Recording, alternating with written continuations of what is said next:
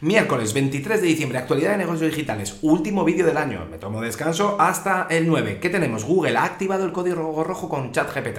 GPT. ¿Por qué? Porque ya dice, oye, mi negocio es de publicidad, pero se basa principalmente en el buscador, de ahí nace todo. ChatGPT me está atacando la línea de flotación, o sea que activamos código rojo. Apple, el rumor es que su eh, iPhone SE4, el que todavía tiene botón, bueno, la continuación del SE3, que es el que está ahora en venta, no lo, lo retrasan o lo cancelan. ¿Por qué? Porque el SE3 no está teniendo tirón. Microsoft en su negocio de Azure eh, ha salido un artículo en el que Google analiza cuánto dinero está perdiendo Microsoft Azure en la nube. Y digo yo, pero si Google está mucho peor posicionado, pero bueno, oye, es mejor fijarse en el rival y sacar los fallos del rival que eh, hacer tus cositas. Meta, Mark Zuckerberg ha testificado en la Corte Federal por la compra de Within, que es una startup pequeñita de eh, realidad virtual ya en la Cámara de Comercio lleva unos años, desde que vino Lina Khan, cambiando la estrategia para intentar evitar que las grandes tecnológicas compren startups que podrían crecer y convertirse en eh, competidores. Esto, pues imagínate Instagram o WhatsApp, pero yo creo que Within no es el caso. Netflix, la medida, las medidas que está tomando para que dejes de eh, compartir contraseña, te lo dejo en el link.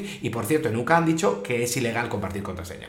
Palantir lo está petando en Ucrania porque les está ayudando en la parte tecnológica de la, de la guerra y UK, el Ministerio de Defensa se gasta 75 millones, ha firmado con ellos anuales. La Raspberry Pi 5 ha dicho que no llega el año que viene, que se tienen que estabilizar por todos los problemas de suministro, o sea que van con la que tienen.